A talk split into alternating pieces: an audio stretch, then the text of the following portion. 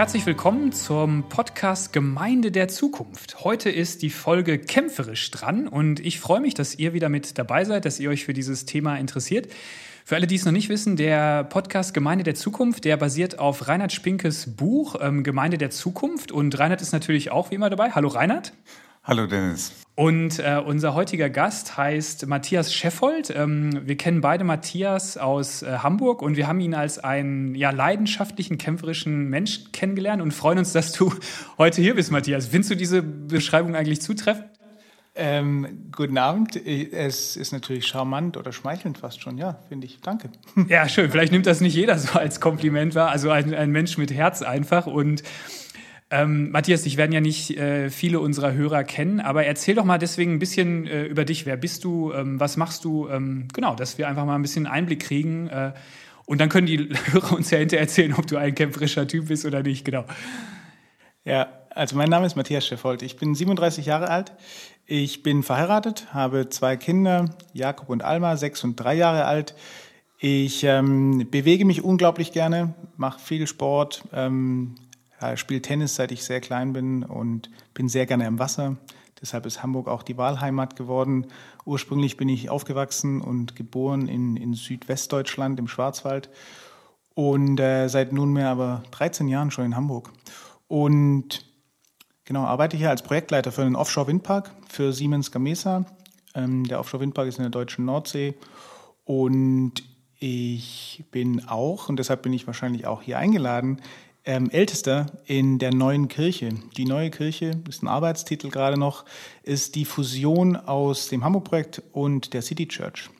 Ich glaube, das Thema werden wir nachher auch noch ausführlicher betrachten. Genau, wir, wir werden deine, deine biografischen Daten und was du so machst auf jeden Fall streifen. Ähm, äh, Reinhard, ähm, als ich so mich mit deinem Buch habe angefangen zu beschäftigen, wir haben das ja auch schon, bevor du es veröffentlicht hast, hast du das in vielen Kreisen auch schon äh, so ein bisschen diese Thesen reingebracht und bei vielen Punkten von diesen zehn Koordinaten, die ja alle mit K anfangen, das wird auch, glaube ich, dem letzten inzwischen aufgefallen sein, äh, da habe ich mir gedacht, klar, die sind gesetzt. Irgendwie Thema Gemeinschaft, ähm, Thema, dass man nah bei den Menschen ist, äh, dass man auch äh, klug ist und so. Aber warum der Begriff kämpferisch? Wie, wie kam es auf den? Weil da habe ich mich gefragt, der wäre um, nicht unbedingt so auf meiner Liste aufgetaucht. Fehlte dir noch ein Begriff oder hast du gedacht, äh, warum, warum war dir der wichtig oder warum also ist dir der wichtig? Beim äh, Begriffspaar ergänzt es ja den Begriff klug. Also klug und kämpferisch sind ja fünf Begriffspaare.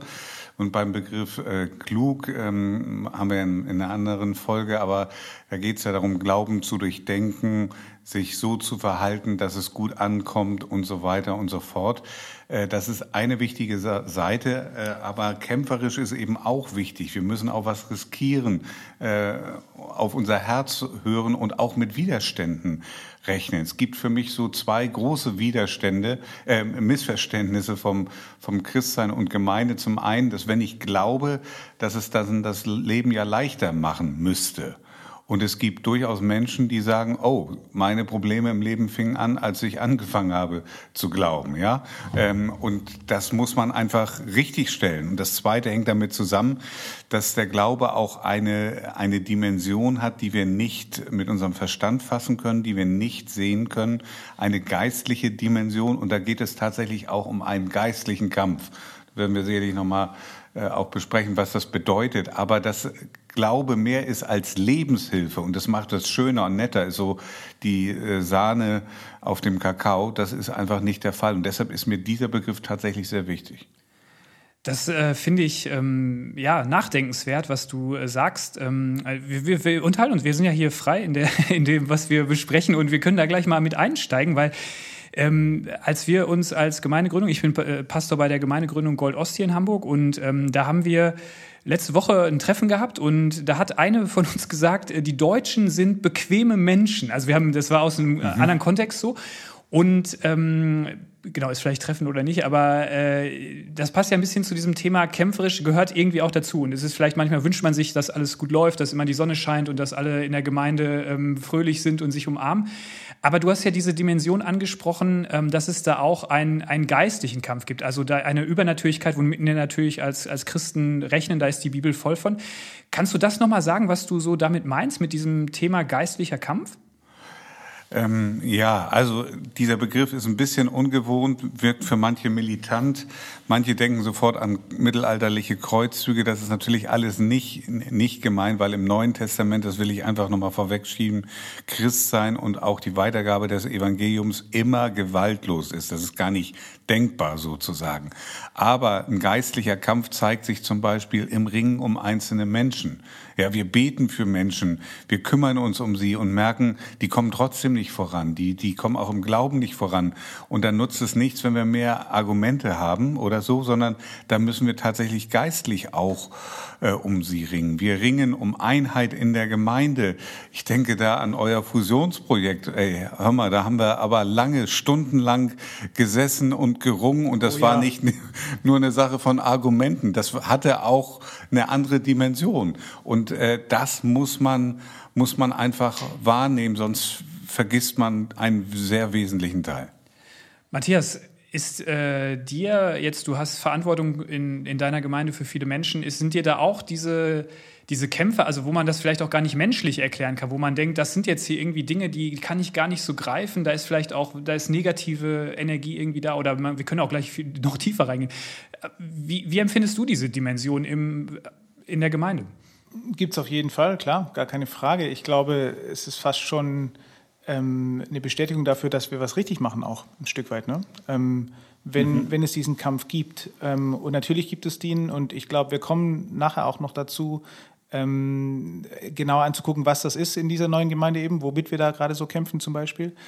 Pauschal äh, ist jetzt gefährlich, ich begebe mich auf dünnes Eis, aber relativ pauschal würde ich sagen, wir kämpfen natürlich auch alle selber mit unseren eigenen Ersatzerlösern ne? und mit unseren eigenen, mhm. äh, mit uns selbst sozusagen vor allem auch. Ähm, wenn du mich jetzt fragen würdest, womit ich kämpfe gerade, dann, dann würde ich sagen, ähm, diese ganze Pandemie, diese Krise, in der wir stecken, hat, hat so, eine, so ein Brennglas ja geworfen auf, auf unsere Herzen, hat zum Vorschein gebracht, wo wir eigentlich unsere Erlösung suchen oder mhm. unsere, unser, sagen wir, unsere Identität finden und, und all diese Sachen, woran wir Christen eben glauben, dass, dass sie in Jesus gefunden werden. Ne? Ähm, und da muss ich persönlich sagen, ich habe hart gekämpft, gerade im letzten Monat, im Januar. Ähm, musste ich ganz schön hart mit mir kämpfen, dass, dass nicht meine Leistung mein Dasein bestimmt. So.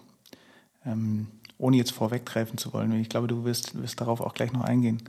Ja, ich, also ich finde, äh, manchmal sind ja diese dunklen Mächte werden so ein bisschen aus dem christlichen Bereich rausgehalten. Man spricht da nicht mehr so drum, aber ich finde, die Bibel redet ja oft über den Teufel, über dunkle Mächte, über ähm, Sachen auch, die du, die in uns abgehen. Und ähm, aber ich finde so in der Gesellschaft ist das oft ein Thema. Also in vielen Popsongs wird von Dämonen, also inneren Dämonen gesprochen, wird von dunklen Mächten. Viele Serien, viele Bücher handeln davon und da ist, glaube ich, schon, ist das in den Menschen so drin oder auch wenn man, wir hatten mal ja, auch bei uns so ein Thema, auch, ähm, dass sehr vieles, was in der, Geme äh, in der Welt ähm, so an Ungerechtigkeit ist, das sind ja auch einfach dunkle Systeme, das sind ungerechte Systeme, die einfach Menschen in Abhängigkeiten führen und von daher ähm, um da rauszukommen, ja, das passiert ja nicht oft durch so einen Schnips, sondern da muss man eben auch kämpfen. Das ist manchmal gar nicht so einfach. Oder es muss für jemand für einen kämpfen. Das glaube ich noch viel mehr. Menschen und Gott, ja. Äh, genau, ich, ich glaube, das Entscheidende ist doch auch überhaupt den geistlichen Kampf als solchen zu erkennen.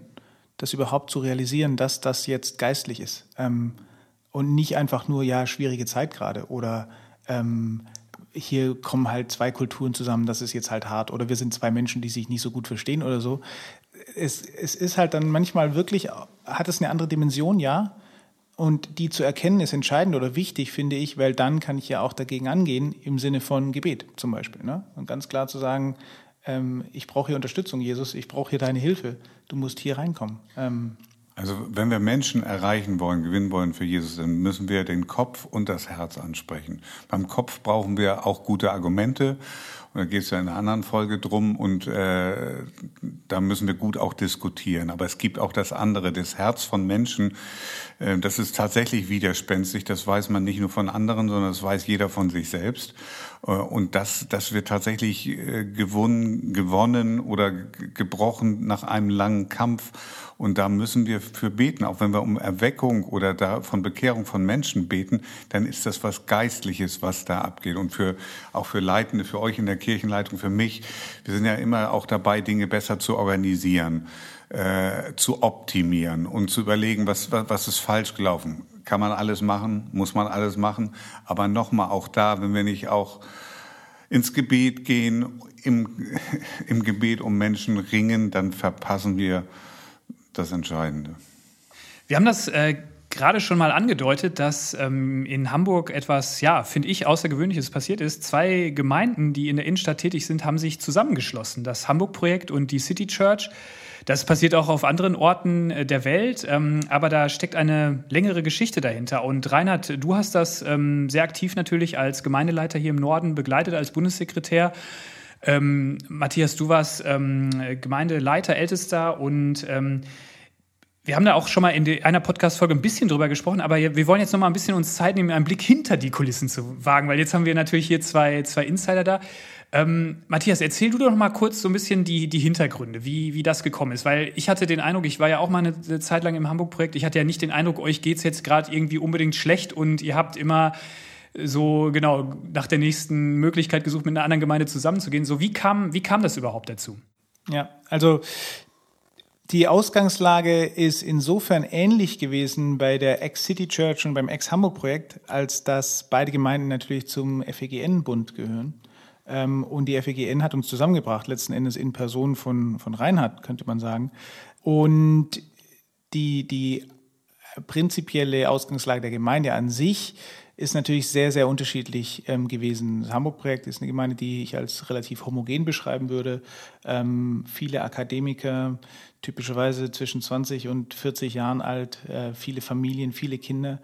Äh, die City Church hingegen ist sehr heterogen, ähm, hat einen Latino-Zweig, also sehr viel spanischsprachige Leute, ähm, hat ähm, aber auch sehr viele Senioren, die wir im Hamburg-Projekt gar nicht hatten. Ähm, und insofern sehr, sehr unterschiedlich und dadurch äh, komplementär fast schon, sich ergänzend. Und äh, genau, dazu kam noch ein Aspekt, und zwar, dass wir zur Miete ähm, waren in, in der Jugendmusikschule in Hamburg im Reisaal. Wir, damit meine ich Hamburg-Projekt, Ex-Hamburg-Projekt. Die City Church hingegen ähm, ist im Gebäude am Holstenwall. Also das ist der, der alte Holstenwall sozusagen.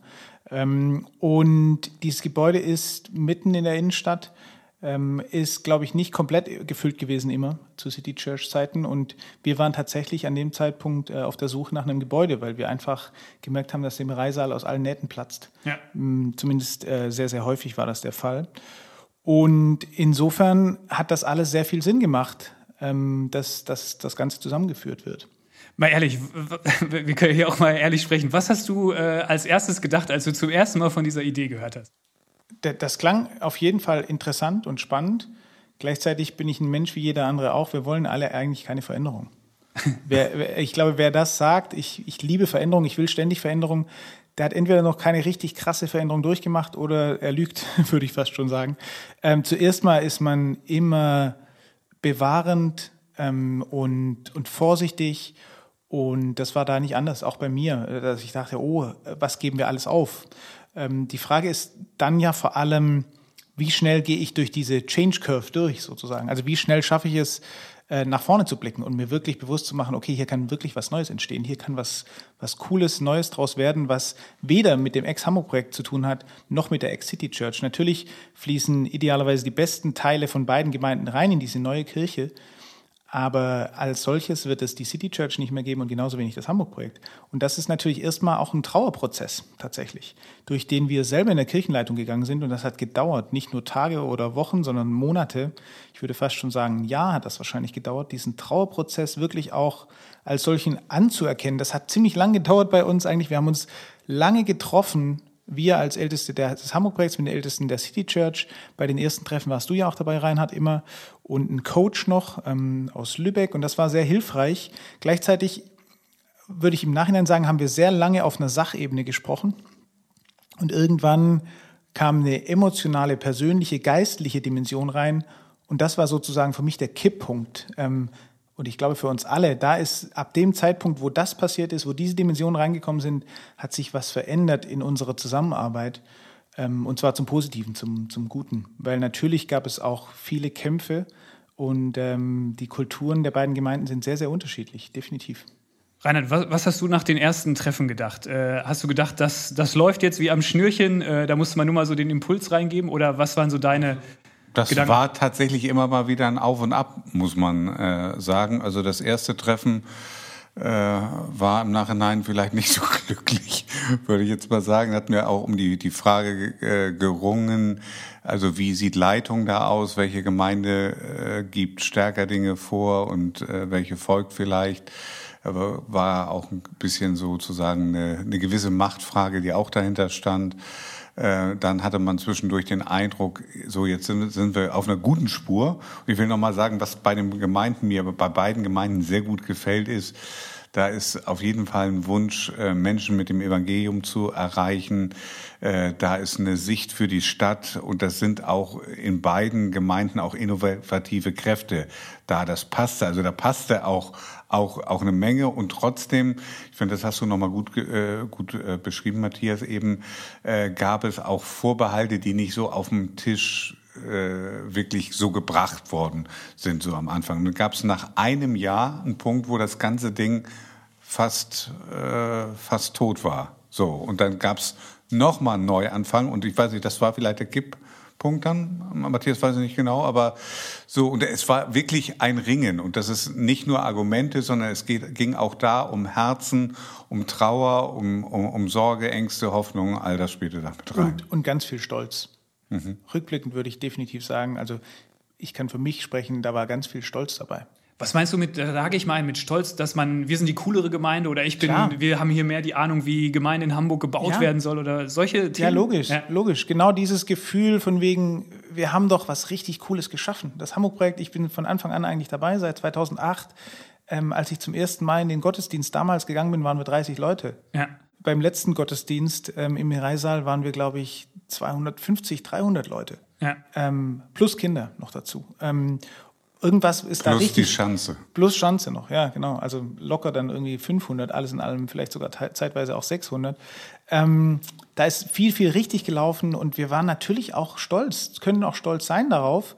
Ähm, in dieser Fusion, in diesem ganzen Zusammenhang hat uns das natürlich mega behindert, auch zu sagen, wir sind hier die Coolen, wir wissen, wo es, wo es lang geht, wir haben die bessere Leitung, wir haben die Strukturen, wir haben die Prozesse ähm, und wir sind missional, wir laden unsere Freunde ein. Und natürlich hat die City Church genau das Gleiche gedacht.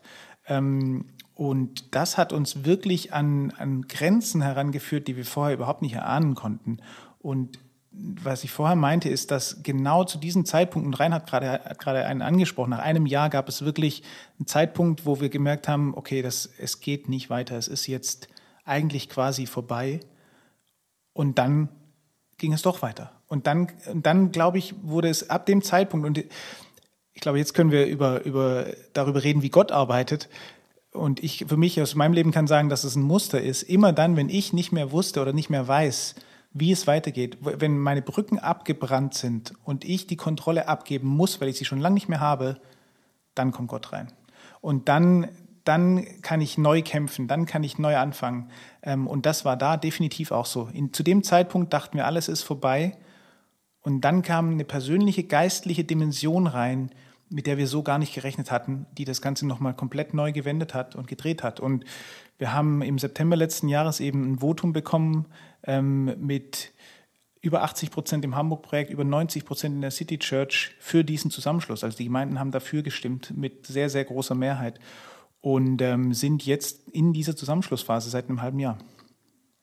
Ja, auch mega spannend, das äh, in dieser Corona-Zeit zu machen, wo man sich ja eigentlich gar nicht so äh, be begegnen kann, äh, sondern da habe ich auf jeden Fall auch riesen Respekt für, dass ihr nicht gesagt habt, wir, wir warten erstmal ab, bis das dann irgendwie vielleicht 2025 äh, möglich ist oder so. Ähm, Nochmal eine Frage, bevor wir vielleicht auch nochmal ein bisschen weitergehen.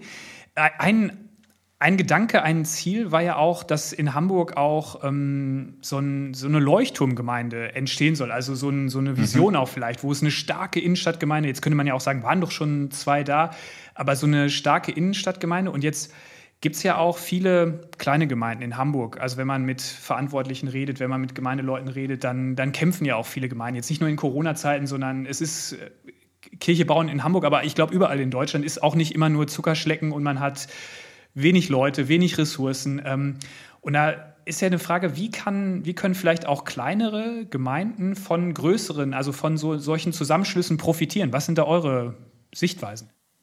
Also ähm, ich war äh, die erste Zeit meines Lebens immer in einer so, so, sogenannten kleineren Gemeinde Und da hatten wir auch größere Gemeinden in der Nähe und das war war, war schon schön, auch die größere zu haben, mit ihren Möglichkeiten, mit ihren Ressourcen, äh, zum Beispiel was Evangelisation angeht. Ich würde sagen, wenn ich an eure Ressourcen gemeinsam denke, äh, was das Haus angeht für besondere Veranstaltungen, was äh, nochmal Evangelisation angeht bis in die Medien hinein, was Musik angeht. Da profitieren, wenn die, wenn die Gemeinde das richtig macht und das, das habt ihr auch gesagt, ihr wollt Leuchtturmgemeinde sein, aber nicht nur für euch eben, sondern für Menschen, die noch nicht in der Gemeinde sind, aber auch für andere Gemeinden. So, und wenn das rüberkommt, dann haben am Ende alle was davon. Es gibt ja diesen alten Spruch, wenn der geistliche äh, Wasserpegel äh, äh, steigt, dann steigen auch alle Boote. Ja? So, und das gilt dann auch für, für die kleineren Gemeinden. Es gibt da immer ein Geben und Nehmen. Also es gibt die Phase, die gibt es vor allem auch am Anfang, dass von kleineren Gemeinden Leute da sozusagen hingesogt, äh, also hingesaugt werden, weil sie sagen, endlich mal was Großes. Aber auf die Dauer werden Leute umgekehrt auch sagen, ich brauche wieder meine kleinere, überschaubare Gemeinde. Und da müssen wir eine Reichsgottesperspektive auch, auch haben in beide Richtungen. Und dann wird das gelingen. Und ich bin super dankbar und ich fand, dass ihr das bei allen Schwierigkeiten auch durchgehalten habt, dass ihr gesagt habt, dieser Traum, ein Prozent von Hamburg mit dem Evangelium zu erreichen, äh, dauerhaft. Also der ist, glaube ich, durch alle Hochs und Tiefs trotzdem da gewesen. Genau, und der Traum war relativ früh schon da. Ähm, wenn du dich erinnerst, ja, das genau. war super. Das hat uns tatsächlich auch sehr geholfen, weil wir darum gar nicht viel gerungen haben. Der, der ging relativ flüssig, relativ schnell. Äh, die Mission ist klar, die steht in Matthäus 28. Ne? Ähm, und für uns ganz klar, ähm, ein Prozent der Hamburger zu erreichen. Und das sind immerhin knapp 20.000 Leute oder sogar mehr als 20.000, wenn man alle mitzählt. Ja. Also schon ein Brett. Ähm, diese Vision hilft aber natürlich. Und die Strategie, die wir jetzt gerade publik gemacht haben intern, ähm, geht eben auch genau in diese Richtung. Wir sagen, wir wollen erstens spirituell wachsen und damit meinen wir vor allem nach außen wachsen. Wir wollen, dass unsere Freunde als erstes reinkommen können, dass wir eine, eine durchlässige Gemeinde sind sozusagen, wo Leute auch reinschnuppern können, Skeptiker reinkommen können, Leute, die ähm, eben sich neu mit dem Glauben beschäftigen können und idealerweise eben auch Nachbarn, ähm, nicht nur Freunde, sondern auch Nachbarn oder Kollegen oder Chefs. und zweitens sagen wir, wir wollen Heimathafen bieten. Tatsächlich einfach ähm, da sein für die Leute in dieser Gemeinde, damit sie sich spirituell verankern können in Jesus Christus. Und drittens ähm, ist es der, der Blick in die Weite, dass wir sagen, wir wollen ein Stadtnetzwerk. Und das ist eigentlich die Antwort auf genau diese Frage, die du gerade gestellt hast. Wir wollen natürlich nicht allein in der Leuchtturmgemeinde sein, sondern wir glauben fest daran, dass wir in der Stadt und auch in Norddeutschland ein Netzwerk bilden können, ähm, um einfach zu wachsen in die Breite und nicht nur in Norddeutschland, sondern eben auch in Europa durch das City-to-City-Netzwerk, zu dem wir auch gehören. Ähm, das ist definitiv ein großes Thema für uns und jetzt durch die Strategie auch nochmal deutlicher und klarer geworden. Also es geht einerseits in die, in die Breite, es geht in die Tiefe und es geht aber auch in die Weite. Ja, da gebe ich euch noch ein, äh, genau, bleibt großzügig. Ich habe das Hamburg-Projekt und äh, City Church und aber ihr wart immer sehr großzügig. Und Gold Ost ist auch wegen dieser Vision vom Hamburg-Projekt entstanden, weil ähm, ich da eine Zeit lang dabei war, aber dann losziehen konnte. Ihr habt mich losgelassen, aber ihr habt, ihr standet immer so ein bisschen an der Seite, manchmal weiter weg, manchmal näher dran, aber äh, das ist einfach auch, großzügig ist nicht immer einfach. Also wenn du abgibst, dann denkst du auch immer so, oh, reicht, reicht das Geld, reichen die Menschen, reichen die Ressourcen, aber ich denke, ne, deswegen bin ich davon auch mh, mm, überzeugt, auch wenn ich selber Zweifel oder Fragen hatte, ob das so gut funktionieren würde, ähm, aber ich dachte immer, da ist einfach einfach auch, es gibt viele Möglichkeiten und die Chancen sind äh, einfach äh, größer. Ähm, wir gehen mal weiter. Ähm, Reinhard, du ähm, hast auch im, im, Vorgespräch, und ich habe das ja auch mitgekriegt, erklärt, dass auch in der ähm, Stiftung Freie Evangelische Gemeinden in Norddeutschland waren auch große Umbrüche im letzten Jahr. Ähm, also die Diakonie wurde ausgegliedert, ihr habt hier diese schöne Villa verkauft. Wo gab es da immer Punkte, wo du auch mal kämpfen musstest, wo du, wo es manchmal richtig gut lief wahrscheinlich, aber wo waren auch Punkte vielleicht, wo du mal an, an Grenzen kamst, wo du auch gesagt hast, wie Matthias vorhin, äh, da, da hilft eigentlich nur noch Gott, weil ich bin mit meinen menschlichen Kräften am Ende? Ähm, also ich würde da erstmal sagen, bei diesen Prozessen haben wir tatsächlich insgesamt bei den Gremien, die damit beschäftigt waren, eine relativ große Einheit äh, gehabt. Dann musst du dann manchmal, wenn du solche Ziele erreichen willst, auch mit Behörden kämpfen und äh, solchen Dingen. Äh, oder wir mussten einmal auch so eine Online-Sitzung wiederholen, weil wir formalen Fehler gemacht hatten, was wir nicht wussten. Und dann musstest du nochmal 80 Leute motivieren, wieder zu kommen. Also es klappt nicht alles beim ersten Mal. Das haben wir heute auch schon mal erlebt. Ja, genau. In gewisser Hinsicht. Ähm, ja, da, da musst du kämpfen und deine Ziele nicht aufgeben, auch wenn es im ersten Anlauf nicht, nicht, nicht klappt. Dann musst du es eben ein zweites Mal äh, mal, mal ähm, versuchen. Aber wenn du dir einig bist und das Ziel klar vor Augen behältst, dann klappt das ganz gut. Hier bei diesem Haus ging es auch darum, um die Frage, ähm, welche Möglichkeiten haben wir, mit welchen Leuten, Interessenten kommen wir ins Gespräch. Und da haben wir auch wirklich bei vielen mutigen Sp äh, äh Schritten auch Gottes Hilfe und Führung erlebt. Ähm, das ist einfach äh, richtig gut, aber du weißt vorher natürlich nicht immer, ob das gut geht, ne? sondern das ist ein bisschen wie aufs Wasser gehen und du weißt nicht, ob es trägt sozusagen. Aber wir hatten die Überzeugung und das hat gut, gut geklappt. Da sind wir super dankbar. Es hört sich jetzt ein bisschen zu glatt an vielleicht manchmal, ähm, aber am Ende hat es tatsächlich gut funktioniert. Ist auch schön, muss ja nicht immer alles, ja. äh, es scheitern auch viele Dinge oder so. Aber du hast gerade ähm, dieses auf dem Wasser gehen, das ist ja ein schönes Bild. Das ist diese Geschichte, oder es ist kein Bild, es ist auch eine Geschichte aus der Bibel. Petrus geht auf dem Wasser, Jesus geht auf dem Wasser, Petrus bricht auch ein. Ähm, aber wenn man auch nochmal auf Jesus guckt, äh, das hatten wir auch schon mal in einer anderen Folge, dieses, das finde ich auch nochmal ähm, wenn wir als Menschen kämpfen mit unseren Situationen, mit, mit Schwierigkeiten, mit Hindernissen, aber ähm, Jesus kam ja auch auf diese Erde. Er war ja auch ein Mensch und hat auch gekämpft. Er hatte auch, da lief nicht alles. Ich, ich finde, einmal hat so ein Theologe ein schönes Bild gebracht. Jesus war nicht so ein, so ein Außerirdischer, der mit seinem Raumschiff vorbeikam und hier mal wie so ein Tourist kurz Halt gemacht hat, sondern er ist wirklich Fleisch und Blut geworden. Ähm, wie hilft euch auch manchmal in Schwierigkeiten Jesus so diese, diese Perspektive oder welche Bibelstellen vielleicht auch? Gibt es da Sachen, die euch auch in euren Kämpfen helfen, ganz persönlich, wenn man auf Jesus blickt? Ja, klar, definitiv. Ähm, ich würde eher noch früher anfangen erstmal. Und im Alten Testament gibt es eine Geschichte, die, die für mich total entscheidend ist und, und sehr, sehr wichtig geworden ist. Und das ist äh, Jakob, der, nachdem er bei Laban war, 20 Jahre lang, dann endlich die Frau bekommen hat, die er haben wollte, ähm, kurz davor ist, seinen Bruder wieder zu treffen, Esau. Und er geht ähm, mit seinem, seinem kompletten Wohlstand, seinem Haushalt, den er dann hat, ähm, um Esau zu begegnen, zum ersten Mal eben seit richtig langer Zeit wieder. Und äh, die hatten sich ja im Streit getrennt, weil, weil Jakob ihm den Segen geklaut hat. Und dann ist es so, dass nachts sie an diesem Jabok stehen, an dem Fluss Jabok. Und Jakob schickt die ganze Familie schon rüber. Und er bleibt noch. Und dann will er selber rübergehen über diesen Fluss. Und dann kann er nicht. Und er kann erst rübergehen, wenn er gekämpft hat. Und er muss kämpfen mit, ist jetzt offen für Interpretation, aber manche würden sagen, glaube ich, aus neuertestamentlicher Sicht, vielleicht hat er sogar mit Jesus gerungen oder mit einem Engel zumindest gerungen, gekämpft, mit einer göttlichen Macht gekämpft. Und er musste kämpfen, ansonsten hätte er nicht darüber gehen können, über diesen Fluss. Und das Bild, was mich total beeindruckt, ist, dass er dann diesen Schlag in die Hüfte bekommt. Und er sagt, ich, ich lass dich nicht los, bevor du mich nicht segnest. Das sind die Worte Jakobs. Und dann kriegt er diesen Schlag in die Hüfte und dann steht da und er humpelte in den Sonnenaufgang, weil die Sonne ging dann auf. Er darf über den Fluss rüber, er hat den Schlag in die Hüfte bekommen und die Sonne geht auf. Was für ein Bild für Gnade, die jeden Tag neu ist und was für ein Bild für, für Wunden, die wir alle haben und Narben, die wir alle mit uns rumtragen. Ähm, und das ist für mich eine unglaublich starke, gute Geschichte dafür, dass es sich lohnt zu ringen und zu kämpfen. Ähm, um dann eben, wie in diesem Beispiel, auch zum Beispiel für Versöhnung zu erfahren. Ne? Und ähm, Wiedervereinigung in dem Beispiel. Ähm, das ist einer der Gründe tatsächlich, oder das ist der Grund, warum mein Sohn Jakob heißt, weil ich diese Geschichte unglaublich stark finde. Schön. Ja, also wenn ich da äh, nochmal mich anschließe, dann, also dann, dann sticht bei mir besonders Jesu Kampf um seine Jünger nochmal so ins Auge. Also wie er mit denen ringen musste, war drei Jahre mit denen unterwegs und als sie dann auf dem Weg sind nach Jerusalem, äh, passiert es den Jüngern immer wieder, dass es ihnen nur um ihre Machtposition geht und dass er da schlichten und eingreifen und tadeln muss. Und den Petrus muss er einmal richtig den Kopf waschen, weil er es nicht verstanden hat und der Petrus verrät ihn noch. Ähm, aber Jesus, äh, Jesus ringt zum Beispiel super stark um den Petrus äh, auf ganz viele verschiedene Arten und Weisen und der stärkste, stärkste Satz von Jesus an Petrus ist dann, als er ihm sagt, ähm, dass er ihn verraten wird, dass Petrus Jesus verraten wird, dass er ihm sagt, Ich aber habe für dich gebeten, dass dein Glaube nicht aufhört.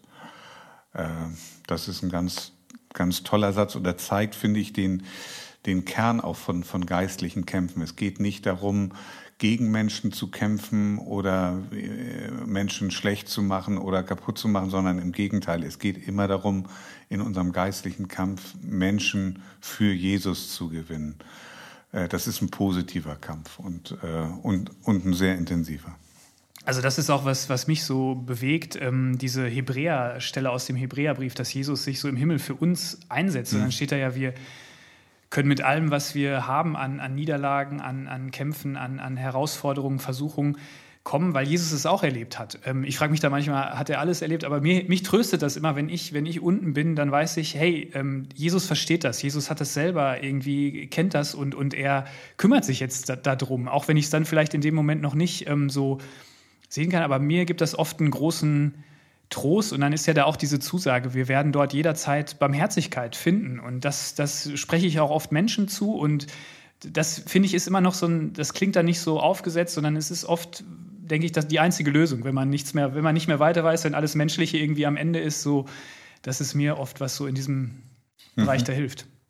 Ich finde die Geschichte auch unglaublich gut, äh, Reinhard, mit Petrus, weil, weil ich finde, Petrus ist ja wirklich, man, man man kann ihn einfach nicht unsympathisch finden. Ne? Das ist so ein unglaublich sympathischer Charakter und Typ und ich kann mich da sehr wiederfinden irgendwie in, in diesem Mann. Ähm, also zumindest bevor er dann diese Riesenmission startet. ähm, äh, da, da, da, will ich mich nicht vergleichen. Aber das, was davor passiert, ähm, finde ich unglaublich ansprechend. Und Jesus sagt zu ihm, obwohl er ihn verrät, sagt er zu ihm, du bist der Fels, auf den ich meine Kirche baue. Mhm. Was für ein mutmachendes Wort zu jemandem, der ja. eigentlich ständig ja irgendwie im Wasser einbricht, weil er die Augen nicht auf Jesus lenkt, äh, er ihn verrät ähm, und, und so weiter. Ähm, und das ist derjenige, auf den Jesus seine Kirche bauen will. Mhm. Finde ich sehr, sehr mutmachend. Dass er eben auch mit jedem heutzutage, mit uns, mit allen da draußen die Kirche bauen soll, das sehr ermutigend. Matthias, noch ähm, mal ein bisschen zu dir persönlich. Du äh, Du hast im Eingang schon gesagt, dass du auch bei einem Windkraftunternehmen äh, arbeitest und ich habe mal so ein Bild von dir gesehen, wo du auf so einem wirklich, die sind ja mega hoch, diese Windkrafträder stehst. Äh, erzähl doch mal ein bisschen, und du, du hast mir auch oft schon erzählt, dass du ähm, auf hoher See bist. Äh, erzähl doch mal ein bisschen, ähm, wie ist diese Arbeit? Braucht man da auch eine kämpferische Natur? Ist das nichts für, für Weicheier oder für Landratten oder so? Sondern erzähl mal ein bisschen, wie, du, du kommst ja eigentlich gar nicht von der Küste, aber wie, wie ist das eigentlich so? Ja, es freut mich, dass du mir die Frage stellst, weil ich glaube, ich habe dir diese Frage schon oft beantwortet, aber ich erzähle es immer wieder gern. Das ja. ist cool. Ähm, also es ist, es klingt jetzt spannender, als es vielleicht tatsächlich ist, weil normalerweise sitze ich im Büro ähm, und im Moment im Homeoffice. Und mein Alltag besteht aus sehr, sehr vielen Videokonferenzen, ehrlicherweise. Wie bei vielen anderen Menschen. Wie bei so vielen anderen Menschen auch. Aber zwei bis dreimal im Jahr bin ich eine Woche jeweils offshore, also auf dem Meer, auf einem Schiff und dann wird spannend, ja, da, das ist das Highlight meines Berufsalltags sozusagen. Jetzt erst in, in zwei Wochen wieder werde ich, werde ich wieder rausfahren und da freue ich mich jetzt schon drauf. Ähm, das ist definitiv sehr rau. Ähm, wir kämpfen mit allen Elementen, die es da draußen so gibt, Wasser, Wind und Wellen. Ähm, und das Spannende ist tatsächlich eben nicht nur auf dem Schiff zu sein, sondern mal auf eine Windmühle zu gehen. Die sind 100 Meter hoch ähm, in diesem Windpark. Mhm. Und wenn man da oben steht auf der Plattform und rausschaut, dann siehst du nur Wasser und du siehst 175 Windmühlen, die alle in diesem Windpark sind. Und das ist sehr, sehr beeindruckend, vor allem wenn sie sich alle drehen. Ähm, so um die Dimension einmal kurz vielleicht klar zu machen. Letztes Jahr haben wir so viel Strom produziert, wie Hamburg gebraucht hat ähm, mit diesem Windpark. Und das ist einfach Wow. Gigantisch. Das macht richtig, richtig viel Spaß. Ja. Und ähm, die Küste, das Raue, das Ehrliche, was da dann auch mitschwingt, ist was, was ich sehr, sehr mag, definitiv. Ja. Und deshalb, glaube ich, bin ich auch in Hamburg irgendwie hängen geblieben und habe auch gerade keine Ambition wegzuziehen. Wer weiß, was Gott noch so vorhat, aber im Moment fühlt sich das sehr, sehr richtig und sehr gut an, hier zu sein, ja. Ähm, und äh, bist du, äh, hast du Höhenangst oder bist du seekrank manchmal? nee, also seekrank ähm, würde ich jetzt nicht komplett ausschließen, weil ich auch schon draußen war, als es fünf, sechs Meter Welle hatte und dann ähm, hast du eigentlich nur eine Option, du gehst in deine Kabine und legst dich einmal hin äh, für ein, zwei Stunden, bis so der Peak vorbei ist. Ähm, die Höhenangst wird tatsächlich getestet. Bevor wir rausfahren, ähm, gibt es verschiedene Tests. Wir müssen medizinische Tests machen, wir müssen auch Trainings machen in Höhenrettung, in äh, Überleben auf See, Ähm, wir werden, das ist vielleicht eine nette kleine Anekdote, ähm, dieses ähm, Sea Survival Training heißt das, findet in einem Swimmingpool statt. Und das machst du, bevor du rausfahren darfst auf See. Das sind zwei Tage. Du gehst in, diesen, in dieses Schwimmbad rein und du denkst, was wollt ihr hier eigentlich simulieren? Ähm, das soll doch Sea Survival sein. Und dann machen die das Licht aus, dann machen die Wind an und dann lassen die es regnen und dann machen die noch Blitz und dann wird aus dem dann, und dann wird aus diesem Schwimmbad ein Wellenbad und dann lassen die dich vom Fünf-Meter-Turm springen und sagen, jetzt viel Spaß.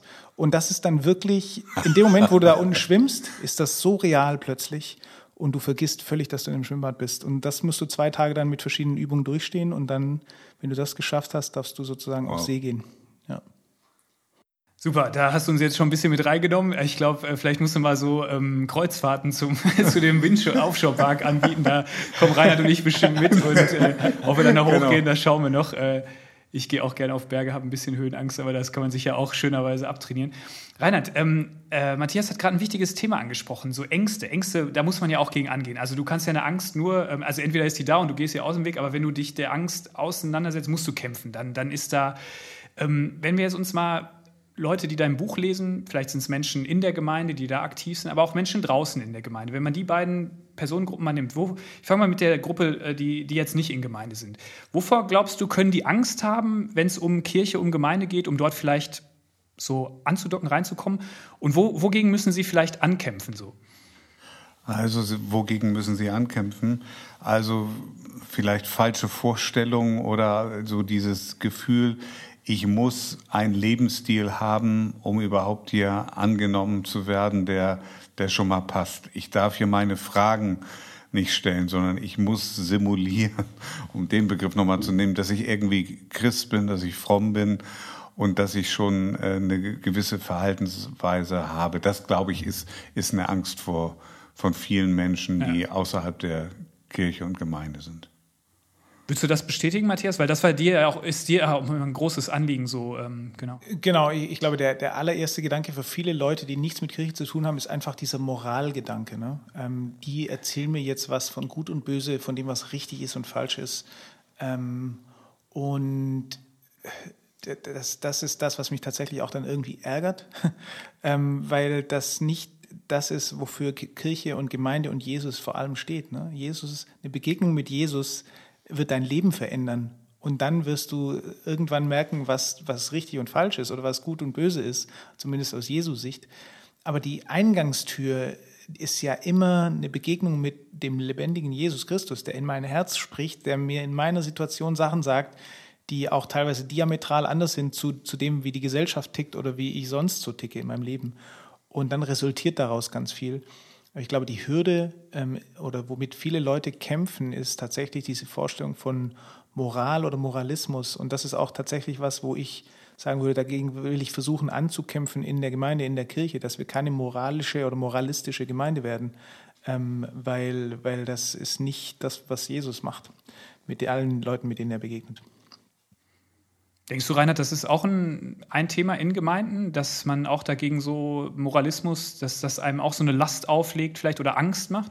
Also ich finde, Matthias, dass du das gut beschrieben hast. Also, ähm, also ein Leben mit Jesus führt dann ja zu einem äh, auch zu einem ethischen und veränderten Leben. So, aber wenn du die Reihenfolge umdrehst, dann dann passiert eben der der entscheidende Fehler und ähm, damit komme ich, sage ich jetzt mal, vielleicht auch nochmal direkt zur Angst auch von, von, von Christen in der, in der mhm. Gemeinde. Ich erlebe viele Christen nach wie vor, die sowohl anderen Menschen als auch sich selbst nicht vergeben können. Ja. Und manchmal die, die auch lange schon dabei sind, super lange dabei und die eine Million Mal von Vergebung gehört haben, aber die sich selbst nicht vergeben können, dass sie nicht so sind, wie, wie, wie Jesus äh, gesagt hat, dass man leben soll und die einfach stattdessen Gnade bräuchten, aber das irgendwie nicht in Anspruch nehmen.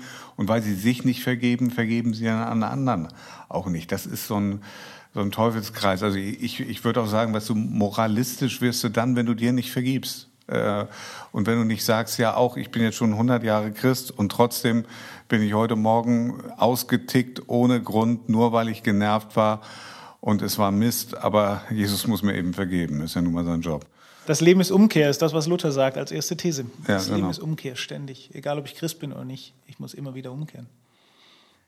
Das ist eins der Themen, aber das ist auch so wichtig, dass es da die Gnade gibt oder diese, diese Befreiung machen auch von Angst. Das ist, glaube ich, auch, ähm, weil genau gegen, gegen Ängste anzukämpfen ist nicht einfach. Ähm, das sind ja auch immer dann, aber das finde ich auch in dieser Angstforschung. Ich habe mich da mal ein bisschen mit beschäftigt. Interessant, dass du ja wirklich dich, wenn du dich mit diesen Ängsten auseinandersetzt und dann, das fehlt niemandem einfach, da kommt Schweiß, dann kommt, aber so kommst du drüber hinweg und äh, ich finde, da ist natürlich Gott auch immer ein, und Jesus ein guter äh, Ratgeber. Und äh, Jesus hatte auch Angst. Also sind wir wieder bei dem Thema. Also diese ähm, Situation da im Garten Gethsemane oder andere Sachen. Also das, das ist, finde ich, schon sehr, sehr faszinierend. Kann man nicht in der Tiefe ergründen, aber es ist einfach ein große, eine große Sache auf jeden Fall. Matthias, ähm, wir nähern uns äh, den, dem Ende. Wir ähm, äh, haben aber noch eine Frage an dich. Du äh, hast das gerade ein bisschen erzählt. Du bist ähm, junger Familienvater. Du hast zwei Kinder. Bist nach Hamburg gekommen, hast hier ähm, eine Arbeit gefunden, äh, bist mit deiner Frau hier gestartet. Äh, ihr habt Kinder bekommen. Ihr seid beide berufstätig. Wie, wie ist das Leben so als äh, junge Familie? Ist das immer easy going? Ähm, wo sind eure Kämpfe? Was kannst du da vielleicht den Hörern noch so ein bisschen mitgeben an, an Lebensweisheit, an guten, äh, guten Tipps? Ja, ich weiß nicht, ob ich so viel Lebensweisheit besitze, ehrlich gesagt. Aber ähm, du spielst natürlich darauf an, dass es tatsächlich teilweise auch wirklich viel ist. Ja. Und ähm, ich glaube, das muss ich mir auch eingestehen, dass es manchmal wirklich viel ist, was abgeht in meinem Leben oder in dem Leben von uns als Familie. Ähm, und dass es alles sehr dichte Jahre sind, gerade wo die Kinder auch noch so klein sind. Ähm, und ich in der Kirchenleitung bin, mein Job auch anspruchsvoll ist, ähm, da ist das alles sehr gedrungen und dicht und bei meiner Frau auch. Und gleichzeitig würde ich sagen, wir mögen unsere Jobs sehr, sehr gerne. Ähm, wir haben große Lust auf diese neue Gemeinde. Ähm, wir lieben Jesus, ähm, also macht dieses Ehrenamt auch total Sinn. Und ähm, unsere Kinder sowieso, weil, weil die haben uns, glaube ich, so viel über Gott beigebracht, wie äh, in den ganzen Jahren davor zusammen nicht ähm, wir über Gott erfahren haben. Ähm, Genau, also das ist natürlich schon ja, herausfordernd teilweise und wir kommen auch an Grenzen, aber dann sticht auch eigentlich wieder das, was ich vorher versucht habe anzudeuten, nämlich, dass immer, wenn wir an den Punkt gekommen sind, wo wir nicht mehr weiter wussten, wo wir vielleicht überfordert waren oder es nicht mehr weiterging, ähm, wirklich wir dann gemerkt haben, okay, und jetzt können wir die Kontrolle abgeben. Spätestens jetzt müssen wir sie auch abgeben. Und dann passiert meistens was. Dann kommt meistens Gott rein. Ähm, das ist so ein klassisches Muster fast schon, würde ich sagen. Ähm, das ist der eine Aspekt. Der andere ist schon auch, dass ich glaube, dass, dass Gott so arbeitet, dass er uns immer wieder Schuhe anzieht, die eigentlich zwei Schuhgrößen zu groß sind. Vielleicht auch manchmal drei. Ähm, aber nie, nie so groß, dass wir nicht mehr laufen können. Also er wird es schon immer so dosieren, glaube ich, dass es noch geht. Aber es, es passt vielleicht nicht immer perfekt, sondern es ist was, in, in das ich reinwachsen darf und, und auch soll. Ähm, das ist auch was, was ich erfahren habe, gerade auch in der Kirchenleitung. Seit ich in dieser Kirchenleitung bin, in der neuen Kirche, aber auch davor schon im Hamburg-Projekt, habe ich andere geistliche Kämpfe, definitiv. Ähm, spüre ich auch eine andere Verantwortung gegenüber der Gemeinde und auch gegenüber Gott. Aber auch genau darin ist mein Glaube gewachsen. Ähm, genau darin, dass ich mich dieser Herausforderung oder vielleicht auch Ängsten manchmal tatsächlich gestellt habe, genau dadurch ist der Glaube auch gewachsen. Und das ist was sehr, sehr Gutes. Reinhard, deine Kinder sind ja schon ein bisschen älter. Ähm, bleibt das Leben so verrückt oder wird es irgendwann ein bisschen ruhiger? Ja, ich äh, habe mich dabei ertappt, dass ich häufig gesagt habe, ähm, gerade ist es ein bisschen stressig, wenn mich jemand gefragt hat, wie es geht. Und dann hat meine Frau auch irgendwann mal gesagt, ähm, Reinhard, das sagst du eigentlich schon jahrelang. Die ganze Zeit, genau. so, also den Satz mu muss man sich irgendwie mal äh, abgewöhnen. Ja, tu, tun wir jetzt vielleicht nach der heutigen Folge, wir beide. Äh, ja, ähm, und äh, grundsätzlich, das fand ich auch gut bei Matthias, äh, was du eben gesagt hast, die einzelnen Dinge sind richtig gut und toll und das wollen wir auch nicht, äh, nicht, nicht anders. Und grundsätzlich habe ich mich auch ent entschieden, ich möchte lieber etwas, etwas zu viel Stress haben als Langeweile. Nein, ich will kein langweiliges Leben haben und es ist nicht langweilig mit Jesus. Und dann muss man das auch mal sagen, ja, manchmal muss man auch runterfahren, muss ich auch. Äh, die Herausforderungen ändern sich auch. Äh, also wir müssen jetzt keine Kinder mehr wickeln. Das haben wir eine Zeit lang nicht geglaubt, dass wir diese Zeit noch erleben würden bei vier Kindern, aber müssen wir schon länger nicht mehr. Aber dann hast du andere Dinge, dann musst du Diskussionen führen und Du musst Kinder loslassen. Auch das Loslassen ist ein riesiger Kampf. Also du hast das vorhin von der Trauer von der Gemeinde gesagt, aber auch loslassen, da denkt man, ist ja was Leichtes. Ne? Ich lasse ja einfach nur los. Auch das ist ein riesiger Kampf im Leben. Die Art der Kämpfe ändert sich. Ich glaube nicht, dass sich die Intensität unbedingt ändert im Leben, wenn ich ehrlich bin, sondern nur die Art der Kämpfe. Wir machen am Ende der Podcast-Folge wie immer unser äh, kleines Spiel mit den äh, spontanen Begriffen. Manchmal überlege ich mir welche, manchmal sind sie auch spontan. Äh, also Reinhard, Reinhard, kennt sie noch nicht, ja? Nee, Reinhard, nee, nee, das er, ist... Er, guckt äh, so, Chancengleichheit. Du, du guckst so wissend. nee, nee. Er hat keinen Wissensvorsprung. Ähm, mein ähm, erster Begriff, und ihr sollt, sollt einfach nur spontan sagen, was euch dazu einfällt, ein Wort oder zwei Worte. Ähm, Sport machen. Essentiell wichtig. Zu Hause steht der Crosstrainer. Mein äh, zweiter Begriff, in der Gemeinde aktiv sein. Das bedeutet sich Zeit abschneiden und äh, bewusst dafür einsetzen, Hauskreis. Muss sehr bewusst passieren ähm, und ist manchmal ein Angang. Und im Nachhinein freue ich mich immer, immer, immer drüber. Und mein äh, dritter Begriff, äh, Mike Tyson. oh, abgefahrener Typ einfach. Ne? Ich meine, er boxt jetzt nochmal. Und ich glaube, er ist 130 Jahre alt genau. Also Mohammed Ali fand ich noch stärker. ja, okay, so, so viel zu den Kämpfertypen. Ich, ich danke euch ganz herzlich. Ähm, das war ein, äh, ja, ähm, ein Gespräch, wo es, wo es Tiefgang hatte, wo wir gelacht haben. Äh, so sollten Gespräche sein. Wir hoffen, dass ähm, dass nach Corona auch wieder mit einem Glas Bier oder Glas Wein oder was Leckerem zu essen gibt. Das vermissen wir alle. Deswegen auch eine, soll dieser Podcast auch eine Ermutigung sein, durchzuhalten. Hoffentlich hört man ihn auch noch in vier Jahren, wenn alles vorbei ist. Aber äh, Matthias, dir ganz, ganz herzlichen Dank, dass du mit dabei warst. Ähm, und äh, sag noch mal kurz, was sind jetzt äh, zum Schluss, was sind bei der, ähm, bei der Gemeindefusion, was sind jetzt so die nächsten Schritte? Was steht ganz aktuell an? Also erstmal äh, war es eine Freude, hier zu sein. Vielen Dank für die Einladung. Ähm, in der neuen Kirche sind die nächsten Schritte, dass wir den Namen erstmal verkünden. Ähm, in den nächsten Wochen wird der Name der neuen Kirche präsentiert. Bisher ist der Arbeitstitel Deine Kirche. Ähm, aber ich glaube, da gibt es noch was Besseres, was, was da die Kreativen in, in, in der Kirche rausgezaubert haben. Das ähm, kommt raus. Dann äh, diese Strategie, die ich vorher schon mal angedeutet habe, wird wirklich breit gefächert rauskommen. Ähm, wir wollen, dass die in allen Arbeitsbereichen natürlich verankert ist. Die Arbeitsbereiche werden aber jetzt gerade auch zusammengeschlossen, was natürlich ein riesen, riesen Ding ist. Also die beiden Kinderzeiten sozusagen, die Musikteams, ähm, alles Mögliche. Wir haben gleichzeitig dieses Campus-Modell, ähm, wo wir eben den Campus Bahrenfeld haben, den Campus Schanze, den spanischen und äh, den deutschen natürlich. Und da, da muss es natürlich viel, viel Koordinationsarbeit äh, erbracht werden, damit diese Vision, die Strategie da überall reinkommt.